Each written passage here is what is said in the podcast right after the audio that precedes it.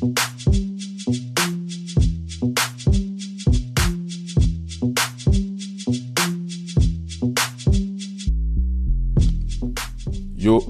c'est Philo et bienvenue dans votre podcast consacré à la Formule 1. Cette semaine, on va se pencher sur les changements, les attentes notamment, des 10 écuries engagées dans le championnat.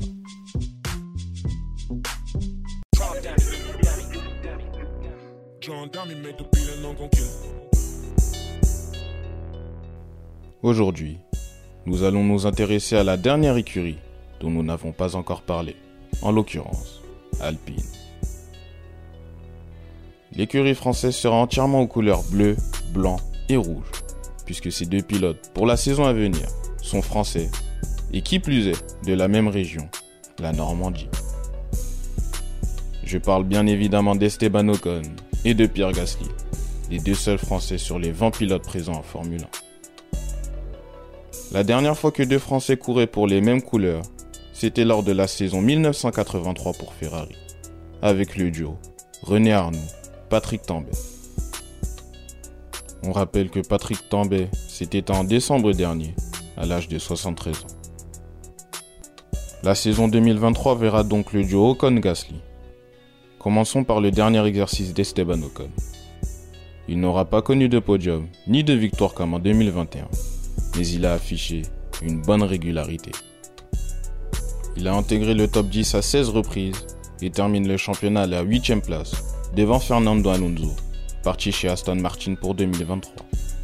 Ocon réalise le même résultat que l'année 2017 chez Force India. Sa saison 2022 aura été marquée par cet incroyable duel lors du Grand Prix du Japon. Le Français aura tenu tête à Lewis Hamilton, malgré les assauts incessants du septuple champion du monde. Il a certes profité de conditions météo catastrophiques, mais encore faut-il le faire. Ocon a aussi montré une bonne gestion de ses temps forts et faibles, ce qui lui a permis d'engranger de précieux points dans le championnat. Mais également pour son équipe, puisqu'Alpine a terminé à la quatrième place du championnat constructeur. Il aura connu quelques abandons, mais dû à un manque de fiabilité, ce qui en soi n'est pas vraiment de sa faute. Le pilote frappé du numéro 31 s'est même mué en tant que leader d'équipe, preuve de la confiance acquise tout au long de la saison. C'est de bon augure pour la suite, surtout avec l'arrivée de son nouveau coéquipier, Pierre Gasly. Gasly arrive en provenance d'AlphaTauri, ou la galère, est le mot idéal pour qualifier sa saison 2022.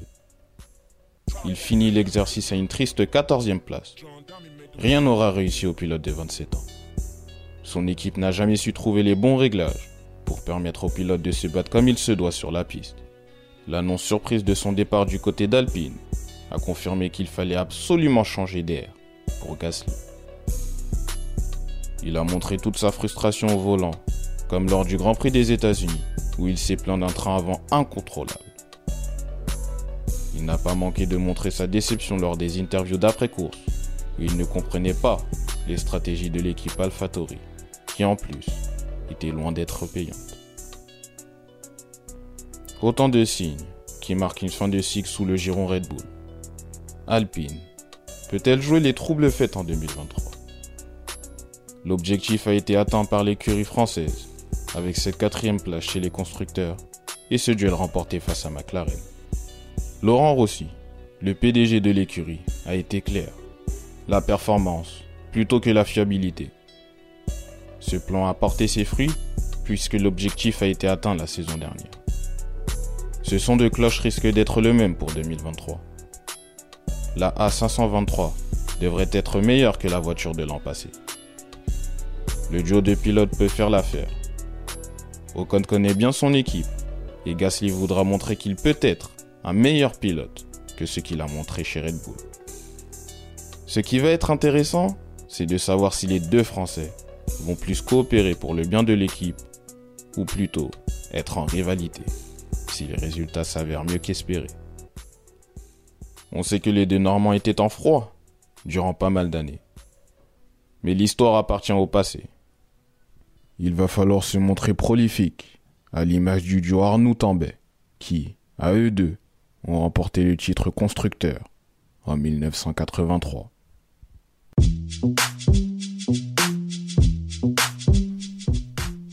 Merci d'avoir écouté ce podcast, ainsi que les neuf précédents. N'oubliez pas que vous pouvez suivre toute l'actualité de la Formule 1 sur Instagram et Twitter en allant sur la page Philo TV. Et surtout, restez branchés.